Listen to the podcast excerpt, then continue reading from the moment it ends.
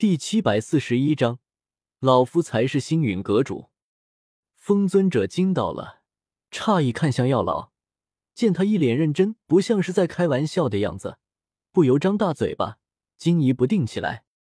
这个同盟有我和你，以及唐镇三位尊者，纳兰叶一个五星斗宗，有没有什么势力班底？他凭什么当上这个盟主？药尘，你在开玩笑吧？药老冷笑道。那是你不清楚他以前干过什么。纳兰叶曾经建立过一个监察左部，字号监察左使，加马皇室、云岚宗，还有其他大大小小的家族宗门都要受到他的肘制，甚至一些斗王、斗皇都要命于他。那年他十五岁，修为斗师。风尊者满脸震惊，他多少知道一些加玛帝国的事情，斗王、斗皇在他眼中不算什么。可在那个西北小国中，却是顶尖强者。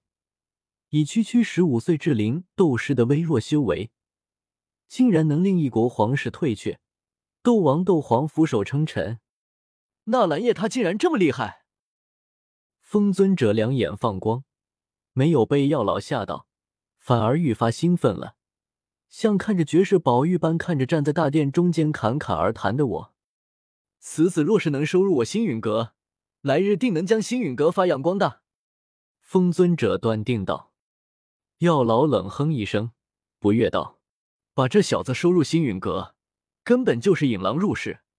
他纳兰家本不过是加玛帝国一臣子，结果鸠占鹊巢，屠了加玛皇室满门，自立为帝，号纳兰帝国。小心他在你星陨阁也来这么一出。”风尊者若有所思的看着药尘。有些明白过来，为什么他不喜欢我了。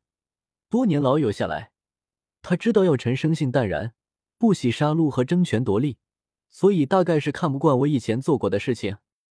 悠悠长叹一声，风尊者拍着老友的肩膀说道：“药尘，星陨阁虽然是你我两人共同建立的，可你一直在做甩手掌柜，根本没管理过星陨阁，所以你不知道管理一个宗门和炼药是不同的。”中州势力繁多，风雷、万剑、黄泉三阁真的愿意和星陨阁并列吗？一殿一塔二宗三谷真的愿意看着星陨阁强盛起来？真的没有其他势力想取代星陨阁如今的地位？这些年来，星陨阁周围虎视眈眈，有野心不可怕，怕的是没能力。而纳兰叶的能力是毋庸置疑的，他若是真想要星陨阁，嘿嘿，拜老夫为师，老夫就传给他。星陨阁是宗门，而非家族。阁主之位也不想焚岩谷的谷主之位般在唐家世代相传，本来就打算在师徒之间相互传承。风尊者一生未娶，并没有子女后裔，唯一的弟子穆青鸾也被人勾走了魂。我若是愿意拜他为师，他将星陨阁传给我，不是正好？药老看着古灵脸上那跃跃欲试的表情，一脸恼怒。感情刚才那么多话都白讲了，不仅白讲，甚至还让古灵起了收徒之心。药老气坏了，低喝道：“当初说好了，建立星陨阁后，老夫才是阁主，才不允许将阁主之位交给纳兰叶。”行行行，老夫不传还不行吗？见药老真的发飙了，风尊者连忙举手投降。不愿伤了彼此这么多年来的交情。以前药尘可是救过他的命，而且星陨阁的阁主也确实一直都是药尘，他只是代管。唐振偏头看着古灵、药尘两人，也不知道他们到底在讨论些什么，一直在传音，脸上表情虽然隐藏起来，但仔细看去还是能看出两人起了不小的争执，最后以风尊者的退让为结束。难道他们也为同盟的名字而起了争执？不会吧，不会吧！堂堂尊者，眼界不会这么浅吧？等他们结束交谈，唐振脸上露出一个笑容：“凤阁主，要尊者，你们觉得纳兰叶的提议如何？天地一家大爱盟，老夫觉得这个名字不错。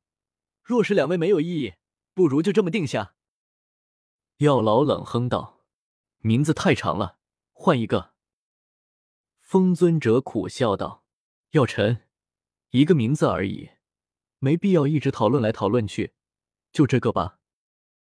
唐振眯眼静静看着，一直听说这两位是生死好友，可现在怎么闹矛盾了？什么事情？什么人竟然重要到能够让这两位当众发生矛盾？呵呵，看来要么是传言有误，要么是药尘被魂殿迫害，和古灵分离十多年时间，时间太长，导致两人之间生出隔阂。在风尊者劝了一句后，药老没有再说什么。唐振见状，当即笑呵呵宣布了：“同盟就以天地一家大爱盟为名。”一众长老神情各异，赞同者有之，不以为然者有之，却没人敢公开反对挑战唐振的威严。取名之事就此结束。见最后引用了我取的名字，唐火儿与穆青鸾都挺高兴的。我站在大殿中间，不动声色的看了眼药老，旋即便错开目光。刚才药老那句太长要换，我可听得清清楚楚。名字不过是个小事，药老持反对意见才是大事。他为什么要反对？是单纯觉得这个名字不好听，还是单纯在反对我？一丝不安笼罩上心头，我强行定下心神。事情走到这一步，已经容不得我后退。即便药老对我的态度有些奇怪，也只能硬着头皮继续下去。取好名字后。接下来是商定一些同盟的职权以及盟友之间的关系。经过一番激烈的讨论后，大致可以归纳为以下五点：盟友之间互相尊重主权和领土完整，互不侵犯，互不干涉内政，守望相助，和平共处。一直从上午讨论到下午，这则在后世广为流传的约定，被人称呼之为。和平共处五项原则，并且成了以后斗气大陆势力相互结盟的标准约定。要是没有这个约定，人家都不敢和你结盟，一看就是别有用心、心怀鬼胎。听这一大群平均年龄超过二百岁的老家伙吵了一个上午，事情总算结束。我擦去额头的汗水，还没松口气，就再次打起精神，因为接下来就是最为关键的时刻。诸位，同盟大体构架已经规划下来，但蛇无头而不走。接下来还请诸位一同推选出一位盟主，好带领我们抗击魂殿。